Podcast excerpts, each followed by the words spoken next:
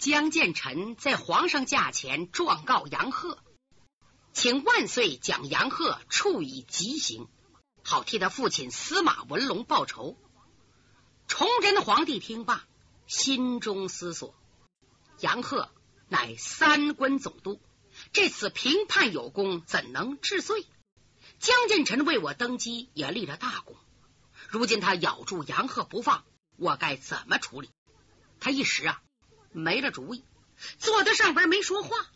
江建成哭拜在地：“哎呀，万岁！杨鹤心如蛇蝎，草菅人命，为了自己的虚荣，竟拆散我的父母，又将我扼杀在襁褓之中。这次苍天有眼，使我一家团聚。”他又杀了我的父亲司马文龙，我带人到三关，他又派人暗中追杀，罪恶累累，罄竹难书。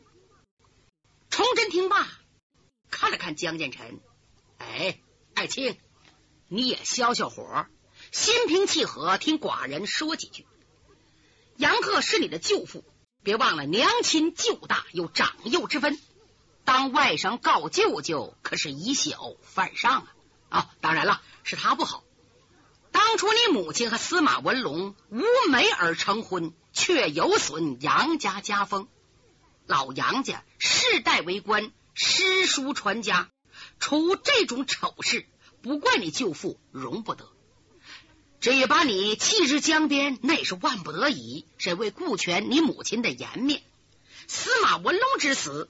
寡人问过杨鹤，他是好心未得好报，他是想为姐姐姐夫补办婚礼，留司马到边关，没想到被冷箭射死，不能叫杨鹤敌偿对命。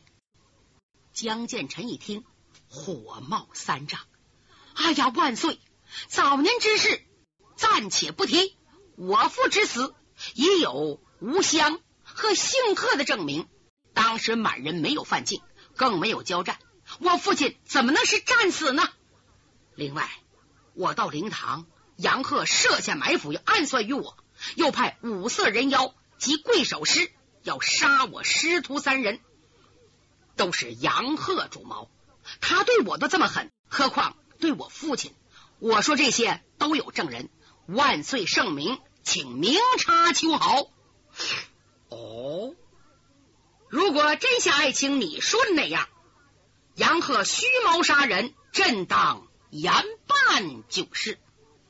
爱卿很辛苦，下去休息去吧。他袍袖一抖，意思叫他们退下。就这样，冉兴带着江建成等人离开皇宫，回到驸马府，来到里边落座，从人献上茶来，叫准备酒宴。这阵啊，江建成心情好点方才皇上说要严办，看来报仇有希望。这顿饭吃的挺痛快。直到掌灯之后，老驸马回后宅休息，众人安排在东跨院。再说五凤楼心里不痛快。崇祯没当皇上之前，跟自己皇兄长、皇兄短作揖搭躬，见着这帮人远接近迎，刚继位。他就把脸绷起来了，端起大架子，将来怎么共事啊？尤其方才几句话说的挺难听啊，说我三叔的母亲无媒成婚，有损杨家门风。无媒成婚是不对，可杨鹤更不该逼他姐姐再改嫁，又将刚出生的孩子扔掉，他不更残忍吗？分明皇上向着杨鹤。如果他不能秉公而断，就拿我三叔的脾气，非办出越轨之事不可。他要以身试法。一会儿啊，我到宫中看一看，看看皇上说做是否一致。如果有机会，劝天子不要冷落这些有功之人，你不能偏护杨鹤。但是没有皇上旨意，夜入皇宫犯死罪呀。有刺王杀驾的嫌疑。好在呢，皇上和五凤楼是口盟的磕头弟兄。五凤楼想，我到里边最好别叫他发现。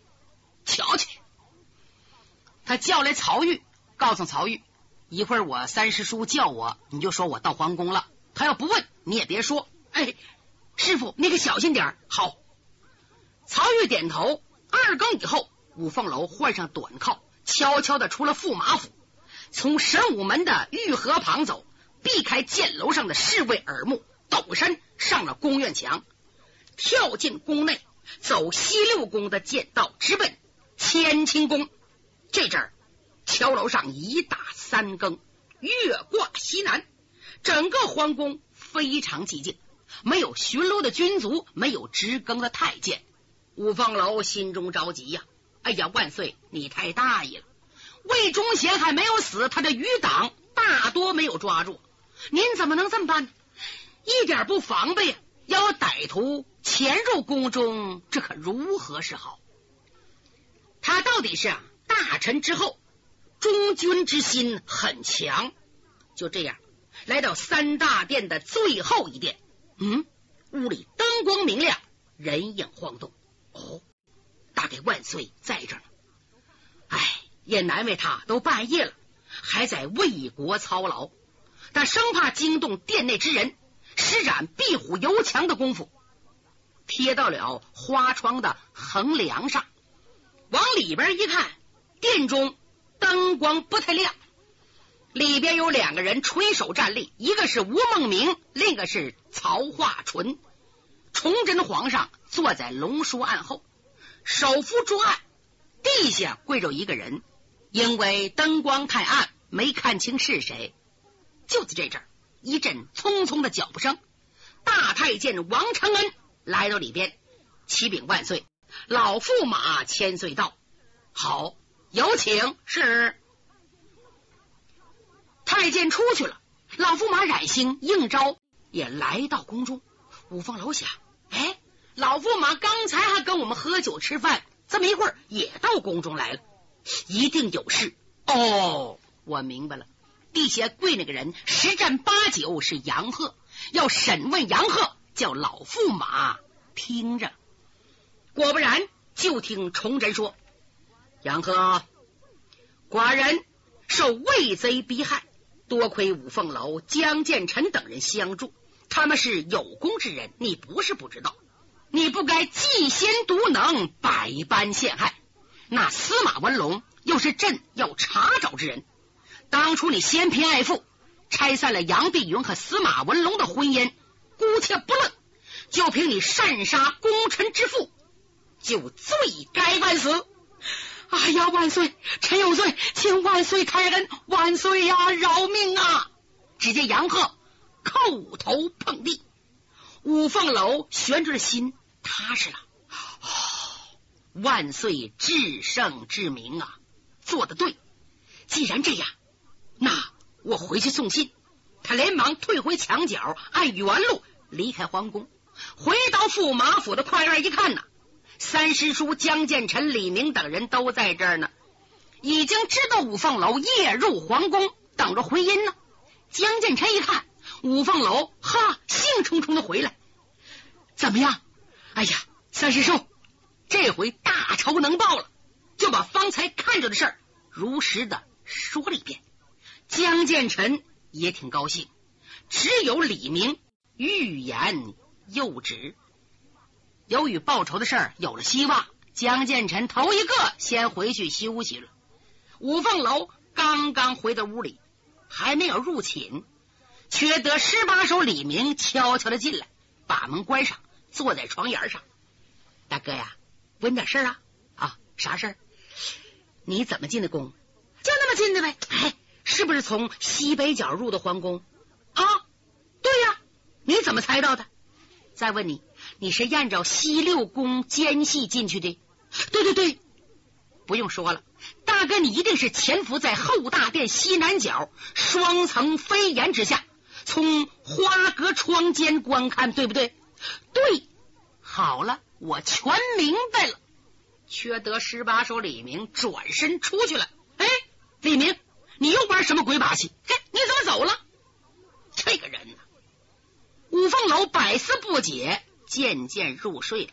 次日天光放亮，五凤楼洗漱已毕，赶到三师叔江建臣的卧室，推门一看，嗯，屋里空无一人。低头一瞧，桌上有张纸，写了几句话，是狂草。五凤楼不看便罢，一看之下，不由得颜色大变。只见上写：“掌门师兄曾对我说，信王相貌，顾盼阴阳，必主寡恩。果然如此。为了报复仇，我要冒犯天威了。”啊！五峰楼吓坏了，看来我师叔一夜没睡，要冒犯天威。要惹祸！哎呀，不好！正说着，李明进来了。大哥，你太傻太厚道了，对什么事儿都往好处想。哎，你怎么不往坏处想去呢？兄弟，你说这话什么意思？什么意思？当今天子聪明过人，要和我们在一起，摸准了我们脾气。昨天他骂杨鹤，是故意给你听的。五凤楼一听就急了，李明。不准你胡说八道！圣主初登大宝，午夜还操劳国事，我是亲眼所见。骂杨鹤，我是亲耳所听。你怎么胡乱猜疑呢？你给我住嘴！哎呀，我的哥呀，你呀你呀，你说我怎么说你呢？就在这阵，江建臣走了进来。凤老啊，李明说的一点不错呀，崇祯是不会杀杨鹤的。因为杨家三代为将，有功边庭。哼，我们是个老百姓，能为一个老百姓杀了一员得力的大将吗？如果杀了，要寒了无数将秀之心。朱由检岂能不知？昨晚上明儿对我说，说你是从西六宫剑道进去的。万岁从月光下看到你的影子，我当即赶进皇宫。不过是从东六剑道潜入，我亲眼看见崇祯参起杨鹤，好言安慰。所以刚开始那几句话就是说给你听的。哦，三师叔，那那这事儿怎么办呢？哎，昨晚上我真想杀了杨贺，又怕掌门师兄怪罪，我才忍了下来。等老驸马回府，问他怎么办吧。话音未落，老驸马冉兴走了进来，一看三人的脸色，就知道不妙。他来到江建成近前，拉住了建成的手：“江三侠呀，你说咱们相处的怎么样？本宫待你如何？”千岁，你是皇亲国戚，当朝驸马，是两个皇上的玉姑丈，可算。位极人臣，对我这个漂泊江湖、无家可归的孤儿，千岁待若子侄，我江建臣毕生难忘。特别是帮助我找到了父亲，查明了身份，更是我铭刻肺腑。我江建臣如有后人，当世世代代勇敢大德。哎呀，建臣呐，你言重了。哎我和令尊司马公同时会试，一个科场。他才高八斗，满腹经纶，功名原该在我之上，不料竟被先皇万历驱为幽灵，当了唱戏的，抱恨终生啊！而我这庸庸碌碌之辈，反而青云之上，攀凤乘龙，贵为驸马。看起来一切都是命中。注定啊！驸马千岁，有话请您明言。我江建成不是糊涂人。我说什么呢？圣上特命本宫告诉你。说着，唰，拿出圣旨。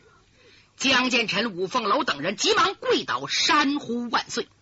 只听冉兴宣读：三关总督杨鹤残伤人命，辜负圣意。革去所有官爵，现已押赴刑部天牢待罪，以此谕之江建臣等钦此。三人谢了圣恩，站了起来。冉兴说：“我知道建成对杨鹤恨之入骨，欲杀之而后快，但他毕竟是你的亲舅舅。再说你杀了他，令尊已经作古，人死不能复生啊！江建臣听这话，一言不发，脸色铁青。就在这阵儿，外边一阵脚步声，有人在说话：“我儿在哪里？奸臣在哪里？”啊！江建臣等人抬头一看，哟，外边来了不少人。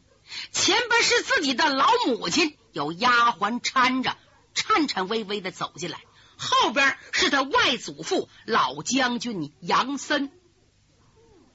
只见杨森病了，都脱相了，有人搀着。这父女俩怎么来的？原来江建臣知道父亲死了之后，悲痛欲绝，带着五凤楼等人奔三边军营，一连走了三四天。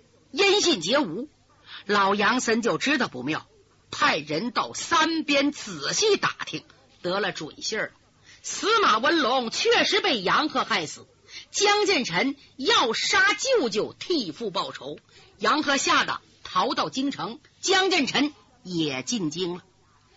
老将军悲愤交加呀，他不放心外孙子，怕闯出大祸，又心疼女儿，唉。刚见着丈夫又守寡了，这才带着他女儿杨碧云赶到京城。到的老驸马府，有人说了，都在后边呢。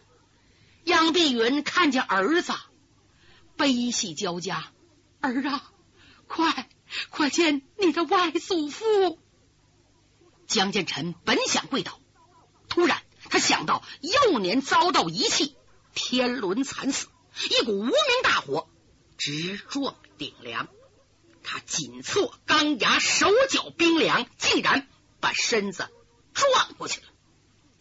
就这一撞过去啊，对杨森、对杨碧云打击太大了。明白，孩子不认亲了。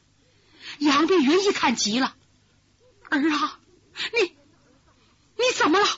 我可怜的儿子，你已没有了父亲，难道连外祖父和亲娘你都不认了？”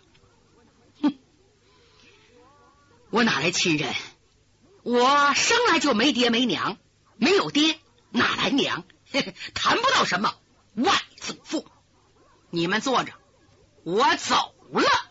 江建成转身往外就走。儿啊，你回来！江建成头也不回的往外跑。就在这阵儿，迎面来了一人，这人把胳膊伸开，贤弟别走，愚兄在这儿，请听我两句。江建臣止住脚步，一看，不是别人，正是蒙兄贾佛西。贾佛西拉住他，来到屋内，见过老将军杨森，又见过杨碧云。贤弟呀，你先别走啊！你怎么能把老人撂到这儿？你出去了，你的事儿我听见了，我正想劝劝你呢。老将军杨森说：“哎，建臣呐。”哎我没有脸再叫你一声孙儿，孽子杨鹤胡作非为，都与老夫的姑息纵容有关，害得你又遭抛弃，不识父母，害得你父历尽艰辛，浪迹人间，害得你娘每日以泪水洗面，老守佛堂，如今又杀了你的父亲，是你家生死离别，杨鹤。犯了十恶不赦之罪，就是老夫也百死莫赎啊！呃，我已写了一道本章，请你过目，然后请你转奏当今。不求你认我这个外祖父，只怕你可怜可怜我这苦命的女儿吧。老将军说到这儿，已经泣不成声。他把本章递给五凤楼，五凤楼交给江建臣。江建成无奈，唰打开了，不看便罢，一看就觉得热血呜撞到顶梁。这道本章是用鲜血写的，只有六个鲜红大字，上写“请诸逆子杨鹤”。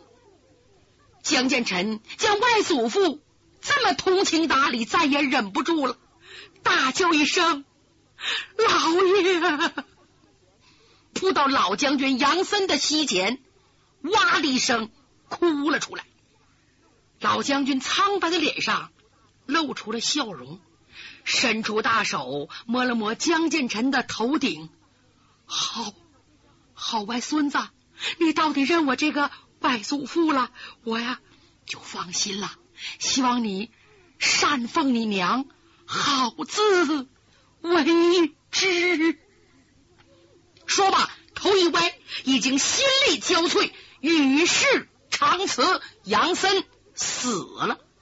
江建臣当时气堵咽喉，哇的一声喷出一口血，也昏过去了。这屋里可就乱了，也不知道江建臣呐昏过去多长时间。等他再醒过来，已经被送到书房里，他枕在娘的怀内，旁边站着贾佛熙、五凤楼、李明等人。就在这阵，老驸马冉兴急急忙忙赶进来。哎呀，诸位，万岁驾到！现在在我的迎安殿内，叫你们赶快去。哎，江三侠，身体怎么样？千万不可有失君臣之礼。你你快看看去吧。江建成不想去，被贾佛熙愣拉着来到银安殿。抬头一看，银安殿两侧站了数十名卫士，一个个手拿兵器。戒备森严，门开着呢，往里边瞧得清清楚楚。皇上崇祯坐在桌案后，身后是宫娥打着日月龙凤扇，太监在一旁伺候着，两旁边站着金瓜武士，那真是庄重威严，胆小的不敢进去。众人叫太监往里边通禀一声，时间不大，皇上传旨叫他们进来吧。就这样，几个人来到里边。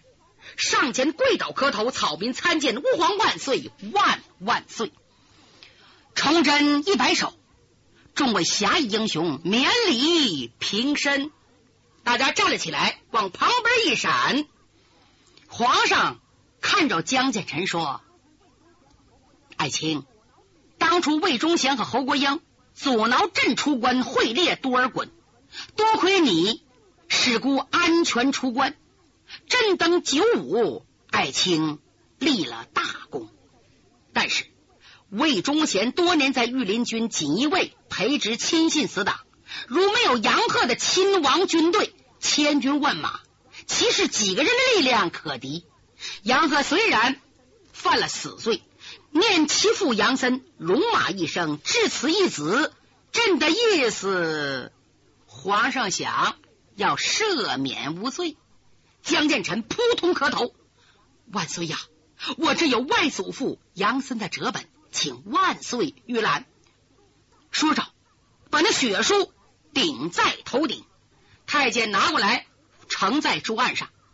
崇祯打开一看，脸色唰的一变，马上平静下来。哦，杨老爱卿大义灭亲呐！好，他为何不亲自见姑？回万岁，老人家已与世长辞。